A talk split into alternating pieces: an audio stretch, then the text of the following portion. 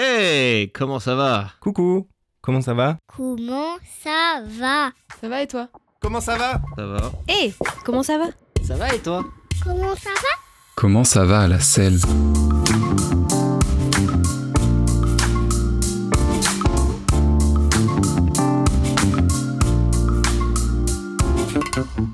Derrière cette phrase anodine que nous utilisons tous les jours se trouve un sens caché.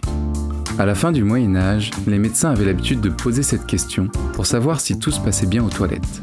C'était le meilleur moyen de connaître l'état de santé de leurs patients. La phrase Comment ça va vient donc en réalité de Comment ça va à la selle. 600 ans après, je me suis reposé la même question. Je m'appelle Victor Ledoux et lors de l'aventure en selle, je suis parti sillonner la France et la Suisse à vélo avec mon ami Nathan Pratt, dans l'unique but d'explorer nos toilettes, nos WC, nos petits coins ou encore nos cabinets d'aisance. Bref, appelez cette pièce comme vous voulez, mais oui, il s'agit bien de la petite pièce exiguë que nous utilisons tous les jours. Sur plus de 3500 km, nous sommes allés interroger des spécialistes du sujet, avec pour seule question en tête comment vont nos toilettes. Aujourd'hui, la pollution est concentrée en un seul endroit, et une grande quantité d'énergie est dépensée pour la traiter. Après 5 mois sur les routes de France, pour les deux professionnels de la gestion de l'eau que nous sommes, la façon dont nous gérons nos urines et nos excréments est apparue incohérente. Nos matières sont-elles uniquement des déchets dont nous devons nous débarrasser? Ce sujet est malheureusement encore tabou dans notre société. Et pourtant, nous sommes persuadés qu'il est la clé d'une transition structurelle vers un monde plus soutenable et plus juste. Dans ce podcast, nous allons tâcher de replacer les choses dans leur contexte, tout en essayant de vous transmettre les réflexions et les interrogations par lesquelles nous sommes passés tout au long de ce périple. Nous avons fait d'étonnantes découvertes sur nos toilettes, et c'est avec joie que nous vous les partagerons. Tout comme les médecins du Moyen Âge, je vous invite donc à vous asseoir confortablement sur votre selle, à attraper le guidon de votre bicyclette, pour soulever la lunette et explorer avec nous le fond de la cuvette. Les toilettes euh, de- du XVIIIe siècle, c'est ce qu'on appelle des toi- ce qu'on appellerait aujourd'hui des toilettes sèches. Pour moi, l'urinoir, c'était que pour les hommes. Eh non Il y a des urinales qui existent pour les femmes depuis très longtemps. Les cultivateurs des environs de Paris ont obligation de venir vider les voiries. En selle, épisode 1, la poudrette. Pour imaginer les toilettes du futur, nous devons d'abord comprendre celles du passé. Mais avant de rentrer dans le vif du sujet, une petite mise en contexte s'impose. Imaginez deux vélos, une tente, trois micros, un appareil photo et deux amis de longue date en train de scruter au fil des kilomètres la moindre infrastructure appelant le trône. Le moindre petit bout de tuyau à la recherche des crottes perdues. C'est bon? Vous avez l'image? Eh bien dites-vous maintenant qu'il s'agissait de notre premier voyage à vélo. Nous n'avions jamais fait ça auparavant. La simple réalisation physique de ce voyage était pour nous un vrai challenge sportif, mais aussi et surtout un défi militant. Vous l'aurez compris, nous ne sommes pas insensibles aux questions écologiques. Toutefois, affirmer que le vélo est un mode de transport efficace sur de longues distances restait encore à prouver. Et pour ça, le meilleur moyen de le savoir, c'était d'expérimenter par nous-mêmes. Bien que notre voyage ait démarré à Marseille, la première étape de cet épisode se passe à Lyon. Vous devez penser que c'est un peu bizarre de commencer ce podcast par la fin du parcours. Mais vous allez comprendre pourquoi. Avant d'analyser quoi que ce soit sur le fonctionnement de notre système actuel, il nous a fallu comprendre comment on en était arrivé là.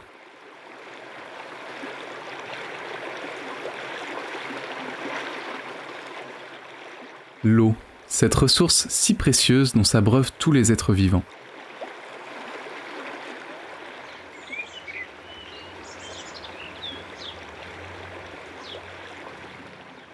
Les excréments.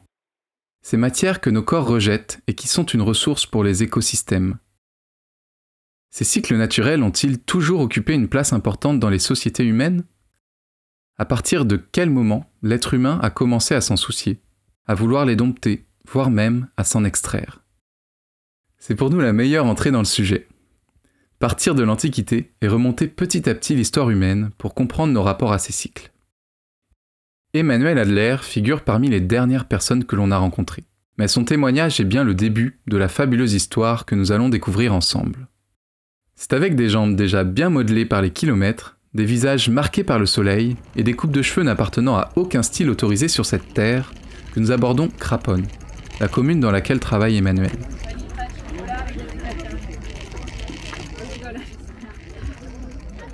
Autant vous dire que nos silhouettes ont pu étonner les Lyonnais, dont la classe et l'importance accordée à la mode n'est plus à démontrer.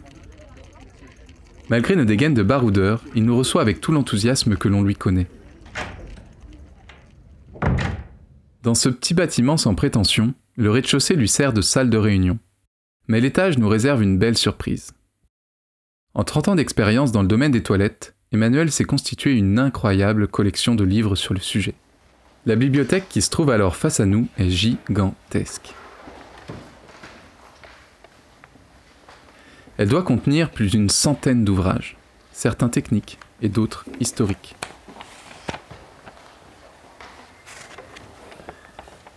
Et oui, car après des années de bureau d'études, il s'est lancé dans une thèse qu'il a soutenue en 2020. Passionné d'histoire et de toilettes, il a étudié la gestion des eaux usées dans le bassin lyonnais au cours du 19e siècle. Après quelques conseils de lecture, nous redescendons l'escalier en colimaçon pour l'écouter nous raconter les débuts de la grande histoire de l'assainissement. C'est parti, embarquez avec nous dans la machine à remonter le temps et ouvrez grand vos oreilles.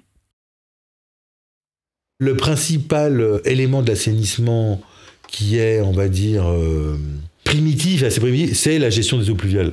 Parce que les eaux pluviales, ça va tout inonder, ça va foutre un bordel. Donc il faut qu'il y ait des caniveaux pour évacuer les eaux ou des fossés, voilà. Après, quand on n'est pas très nombreux pour faire ses besoins, eh ben on va un peu loin du camp, voilà. Alors on trouve euh, des choses en Crète, même plus en avant qu'en Mésopotamie, à Mohenjo-Dari, et puis il y a également une autre ville, donc ça c'est ça peut pas être 3000 ans avant Jésus-Christ. La première des choses de l'assainissement, c'est éviter l'inondation, éviter l'eau qui stagne, éviter les moustiques. Donc on va drainer, voilà. Emmanuel Adler, historien de l'assainissement. Mésopotamie. Euh, J'imagine chez les Chinois, on doit trouver aussi des choses, mais euh, j'ai pas l'érudition. Ce que je, ce que je trouve est, est plus, est plus tardif. Après, chez les Romains, oui, bon, on connaît tous le, euh, le cloaca maxima. Ce qui se raconte, c'est que c'est Tarquin l'Ancien, donc c'est quelques siècles avant Jésus-Christ, qui a fait réaliser ces travaux parce qu'on était sur des zones marécageuses. Et ça, ça a été fait par des esclaves, il paraît. Voilà. Les égouts, ils sont aussi là, à l'époque des Romains, pour tous les usages ils en avaient euh, beaucoup, des thermes euh, en particulier euh, dans toutes les villes. Et puis ils avaient aussi à Rome des, batailles navales. Ils arrivaient même à remplir des amphithéâtres de flotte et à dire ouais, on retrouve ça et tout. Ça s'est pas produit très souvent parce que vu ce que as écouté, etc. Mais voilà. Et puis il y avait aussi les latrines publiques qui étaient reliées hein, à un filet d'eau qui permettait l'évacuation des eaux directement dans l'égout. Passer à Saint-Romagal, à quelques kilomètres au sud de Lyon, c'est un musée gallo-romain. Ils étaient, ils, cul à cul, on va dire ça. Alors après, on raconte qu'ils avaient une éponge qui se passait de main en main pour se le fondement. Après, il y a très peu de texte là-dessus, quoi, voilà. On connaît tous l'anecdote de Vespasien qui a mis en place une taxe sur les urines. Alors pourquoi les urines Parce que c'est riche en ammoniac, ça permet de dégraisser les laines et de travailler aussi les cuirs. Vespasien, ce mot vous est peut-être familier. Cet ancien empereur de Rome a notamment donné le nom aux Vespasiennes, ces fameux urinoirs masculins disposés un peu partout dans l'espace public à partir du 19e siècle. Pour ceux qui ont fait leurs études à Paris ou à Grenoble, vous avez sûrement déjà eu l'occasion de les utiliser. Mais revenons-en à l'Empire de Rome. Les aqueducs, le tout à l'égout que l'on appelait alors le cloaca maxima, les latrines ou les thermes, bref, tous ces ouvrages montrent bien que les Romains furent la civilisation la plus avancée en matière de gestion de l'eau et des déchets urbains. En Europe, ces techniques ont ensuite peu à peu disparu pour refaire surface au XVIIIe siècle. L'assainissement redevient alors technique. Ça devient technique à partir du moment où les médecins s'en occupent, à partir du moment où, moi j'ai daté ça à 1749, un vidangeur à Lyon vidange une fosse et ça lui pète à la gueule. On l'emmène à l'hôpital et il y a un médecin zélé qui fait un, qui l'examine et tout et qui fait un article après et qui raconte comment il est mort. Ah, il savait pas que c'était du méthane, il savait pas du tout, mais c'est technique.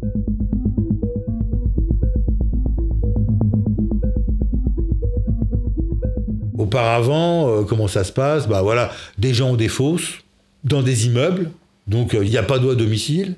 Les gens peuvent avoir un peu d'eau qu'ils font monter avec le porteur d'eau. Et puis ensuite, euh, comment ils se lavent les fesses, on ne sait pas trop. Peut-être qu'ils prennent un peu d'eau. Est-ce qu'il y a du papier, on ne sait pas. Bref, il y a des grandes fosses au bas des immeubles. Et puis de façon épisodique, alors c'est quoi épisodique? C'est tous les 10, 20, 30 ans, c'est quand ça déborde, c'est quand l'odeur devient infecte, on fait appel à des vidangeurs. Voilà. Donc moi, ce qui m'a surtout intéressé, c'est la fosse. Voilà. Il y a plein de choses à dire sur la fosse. Voilà. Il y a une poterie. Il y a une poterie, il y a, euh, il y a de la conduite, euh, il y a de la canalisation qui va relier verticalement la latrine, hein, qui en général, euh, elle peut être dans la cour ou elle peut être des fois à l'étage, voilà. hein. Et puis la matière, elle tombe dans, le, elle tombe dans la fosse, qui dispose de ce qu'on va appeler un, un trou de vidange, mais également, et ça c'est un des premiers développements du système, une cheminée. Une cheminée pour permettre l'évacuation des gaz naturels qui sera connectée à la cheminée ou au toit. Après, il y avait aussi ce qu'on appelle les coutumes.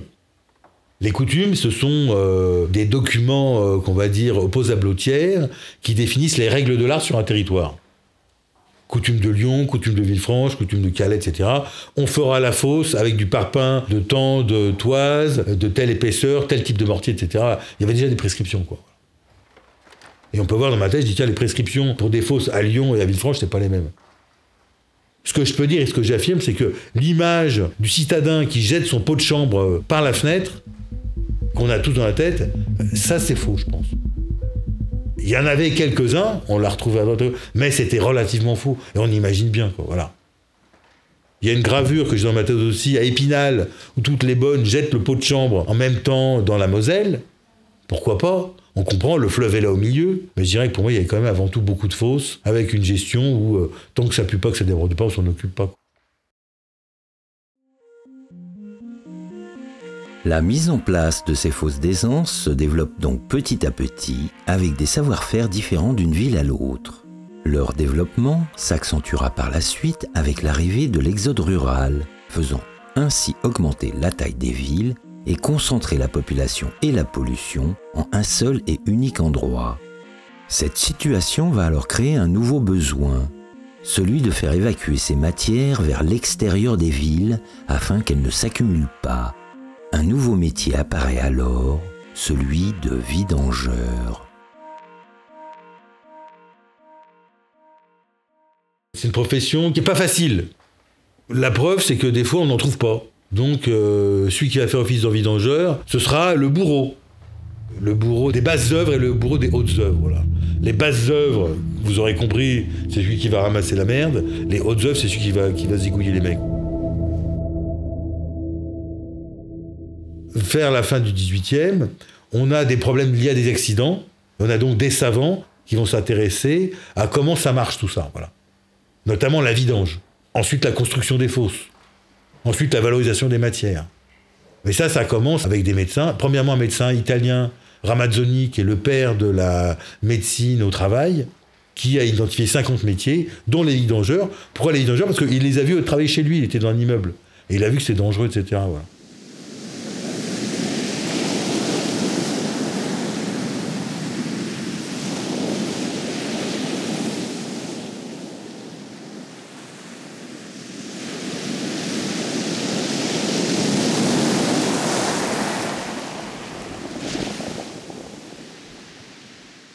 Les toilettes euh, de- du XVIIIe siècle, c'est ce qu'on appellerait aujourd'hui des toilettes sèches. Sabine Barle, historienne de l'assainissement. Et les urines et les excréments sont recueillis dans des réservoirs qu'on appelle des fosses d'aisance. Et ces fosses d'aisance, on les vide euh, bah, quand elles sont pleines, c'est-à-dire euh, tous les 3, 5, 10 ans.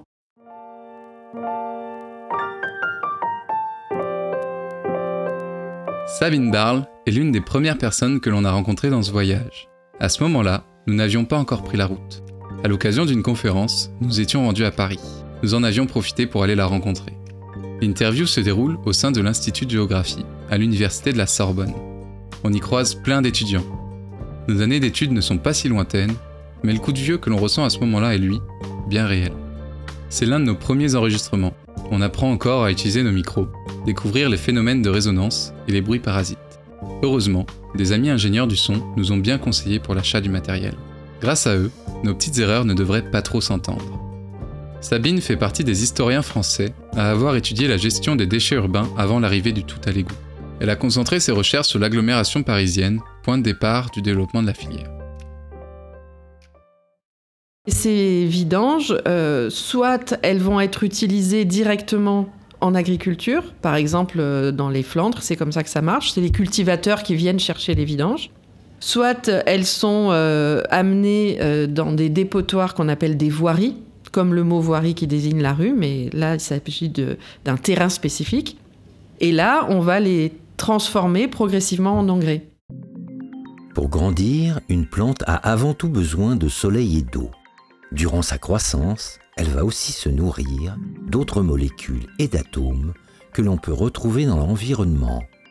On y retrouve par exemple le carbone, qu'elle va venir capter grâce à la photosynthèse, mais aussi d'autres éléments, minéraux cette fois, qu'elle va chercher dans le sol avec ses racines. Ils sont au nombre d'une douzaine, mais les plus souvent cités sont l'azote, le phosphore et le potassium. Au cours de l'histoire de l'agriculture, l'être humain a compris qu'il pouvait accélérer la croissance des plantes en leur donnant à manger, c'est-à-dire en les nourrissant de ces fameux éléments minéraux. On parle alors d'engrais ou de fertilisants. On retrouve ces minéraux naturellement dans les urines et matières fécales de tous les animaux. C'est pourquoi on parle aussi d'engrais lorsque l'on dépend du crottin de cheval ou des vidanges de fausses d'aisance dans un champ.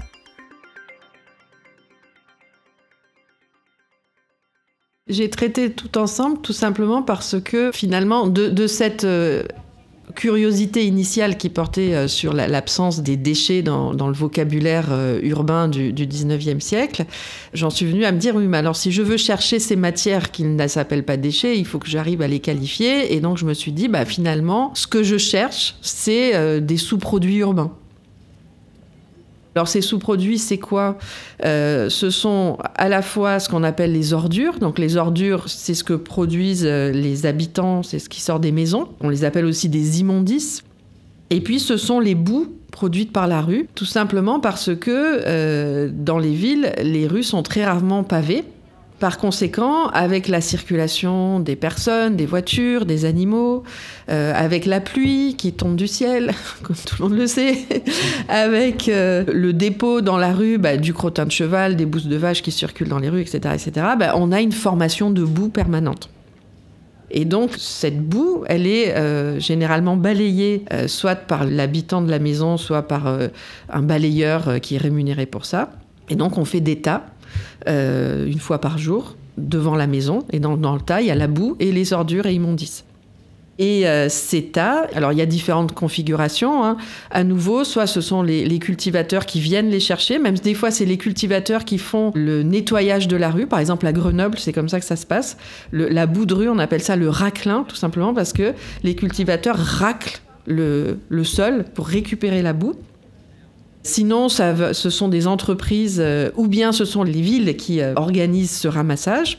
Et donc ces boues, bah, c'est un peu comme pour les, les vidanges. Donc les vidanges, c'est les urines et les excréments. Soit on va les amener directement dans les champs, soit on va les amener dans d'autres voiries, dans d'autres dépotoirs, euh, dans lesquels on va les faire euh, confire, mûrir avant de les utiliser en agriculture.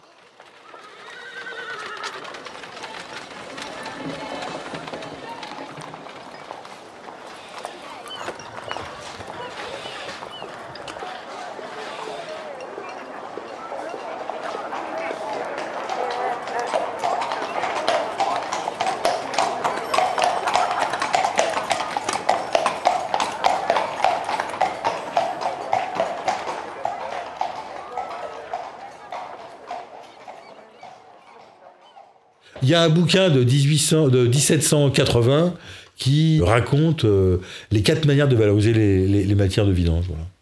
Et semble-t-il, les habitants du Dauphinois de l'Est de Lyon étaient fins connaisseurs. Et on va distinguer deux écoles. L'école, on va dire la filière humide, on récupère les matières, on les stocke et on les utilise dans l'année. C'est ce qu'on appelle la méthode flamande, qu'on a beaucoup trouvé euh, dans les Pays-Bas, dans les Flandres, etc. Et la méthode alternative, qui est la méthode sèche, qu'on a observée sur Paris, qui est la méthode où on va faire la poudrette. La poudrette était vendue comme engrais, voilà. avec, et ça c'est très intéressant, l'origine de la chimie agricole et de la chimie des contrôles. Voilà, la, la première loi sur la répression des fraudes vise les engrais, parce qu'il y avait beaucoup de gens qui mélangeaient cette poudrette avec de la terre. Voilà. Donc il y avait fraude sur la qualité.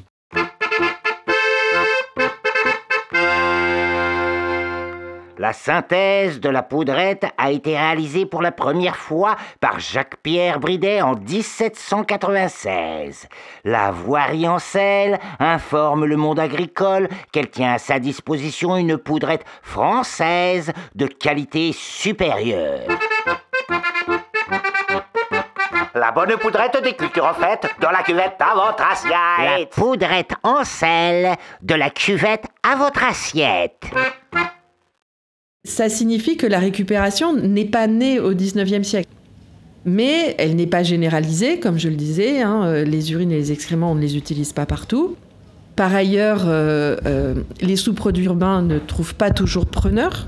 Par exemple, je parlais tout à l'heure des boues euh, qui étaient emmenés dans des voiries pour ensuite être transformés en engrais. Si on prend l'exemple parisien, ce qui se passe, c'est que euh, les, les cultivateurs des environs de Paris ont obligation de venir vider les voiries. Parce que bien sûr, si elles ne se, vident pas, bah, elles se remplissent, elles se remplissent, elles se remplissent, puis après, bah, on n'a plus, de- plus de place pour stocker les boues. Mais ils le font parfois à contre-cœur, parce que en fait, la production de boue excède parfois leurs besoins. Donc ça veut dire que certes on récupère, on valorise, mais on ne récupère pas tout et on ne valorise pas tout. Et les cultivateurs, euh, par exemple autour de Paris, le considèrent comme une contrainte.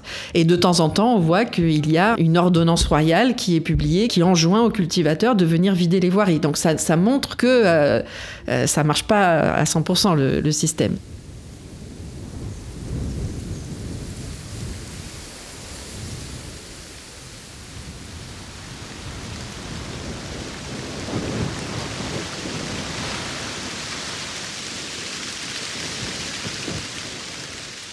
Et donc, ce que l'on observe au XVIIIe siècle, c'est que euh, la valorisation existe déjà, le recyclage aussi, mais ils n'ont pas l'ampleur qu'ils vont prendre au XIXe.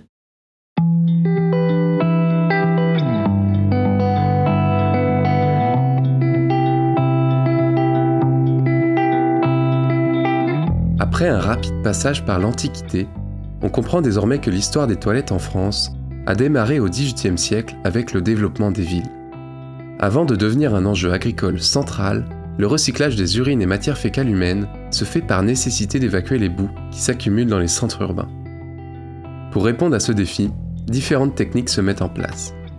Elles sont spécifiques à chaque territoire, bien que la fosse d'aisance soit le système le plus répandu. Des premiers procédés de fabrication d'engrais commencent à émerger, et notamment le plus simple, celui de la poudrette. Je tiens à remercier chaleureusement Emmanuel Adler et Sabine Barle d'avoir accepté de nous embarquer dans leur machine à remonter le temps. Grâce à eux, je peux enfin visualiser les toilettes du XVIIIe siècle. Nos ancêtres observaient sûrement les mécanismes du monde vivant avec plus d'attention que nous le faisons aujourd'hui. Ayant depuis toujours revalorisé les urines et matières fécales humaines à la campagne, il leur a donc semblé naturel et logique d'en faire autant en ville. Dans le prochain épisode, nous sortirons des toilettes et irons marcher dans les champs. L'ère de la campagne nous permettra de répondre à une question toute simple. Comment les villes sont apparues au cours de l'histoire? Comment la ville, ce lieu où l'on ne produit pas de nourriture, a pu subsister et s'agrandir jusqu'à atteindre des tailles conséquentes à la fin du Moyen Âge? Nous mettrons donc les toilettes de côté pour se pencher sur l'évolution des systèmes alimentaires à travers les âges. Une petite digression qui nous permettra de mieux comprendre la suite de cette histoire.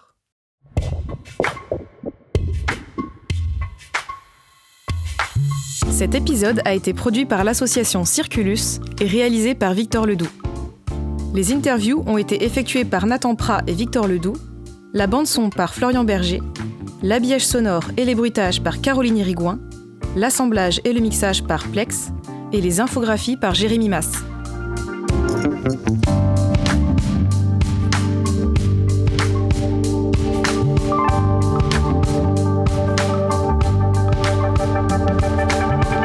Les enregistrements que vous venez d'entendre sont issus de l'aventure Ancel. Si vous souhaitez en savoir plus, retrouvez-nous sur ancel.fr. Ce podcast a reçu le soutien financier de l'Agence de l'eau Adour-Garonne dans le cadre de son appel à projet Éduc et celui de la Fondation de France pour son concours Déclic Jeune. Merci à toutes les personnes qui nous ont fait confiance et notamment aux bénévoles ayant contribué de près ou de loin à l'élaboration de ce programme.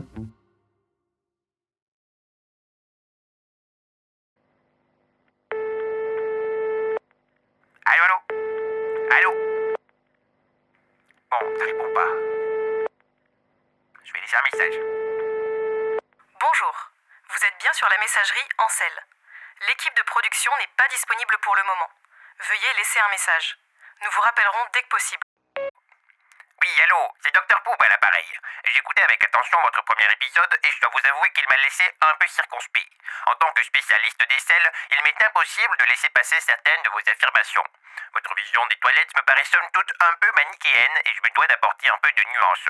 Bon, dans ce numéro, vous déclarez que les médecins du Moyen-Âge utilisaient tous la phrase Comment ça va pour connaître l'état de santé de leurs patients. Mais je trouve qu'en réalité, cette fausse vérité fait aujourd'hui partie de notre culture populaire. On a tous déjà entendu dire que Comment ça va? Venez de Comment ça va à la selle Non, eh bien c'est faux, faux, faux. Bon, je dis fausse vérité car à ce jour, aucun linguiste ne peut apporter la preuve d'une telle certitude. Aucun historien n'a trouvé de traces de cette coutume. Donc, tout le monde est persuadé que ça vient de là, mais en fait, on n'en sait strictement rien. On peut qualifier ça d'une étymologie fantaisiste, si vous voulez. Pour un podcast comme celui-là, la culture populaire vous arrange bien, je peux comprendre. Et puis, rien que pour la blague, je vous autorise à l'utiliser. Mais il me paraissait important de rendre à César ce qui appartient à César. D'ailleurs, en parlant des Romains, vous présentez cette civilisation comme une avancée en matière de gestion de l'eau. Eh bien, si je peux me permettre, c'est une vision un peu techniciste que vous avez là. D'un point de vue des ouvrages et de l'ingénierie déployée, on peut éventuellement l'affirmer. Mais d'un point de vue écologique, on peut aussi considérer la civilisation romaine comme la plus gaspilleuse en eau et la plus rapace en ressources naturelles. Et si on extrapole encore un peu notre point de vue, on peut aussi affirmer que c'est une civilisation puissante qui a servi les peuples. Alors c'est en grande partie grâce à l'énergie humaine déployée par les esclaves que tous ces ouvrages ont pu être construits et que l'Empire romain a pu fonctionner pendant plus de 1000 ans. Bref, ce sont des petits détails, mais ils ont leur importance. Voilà, je vous laisse, j'ai encore un tas d'échantillons de matière fécale à étudier. Euh, ben, bisous, à la prochaine. Docteur Poop.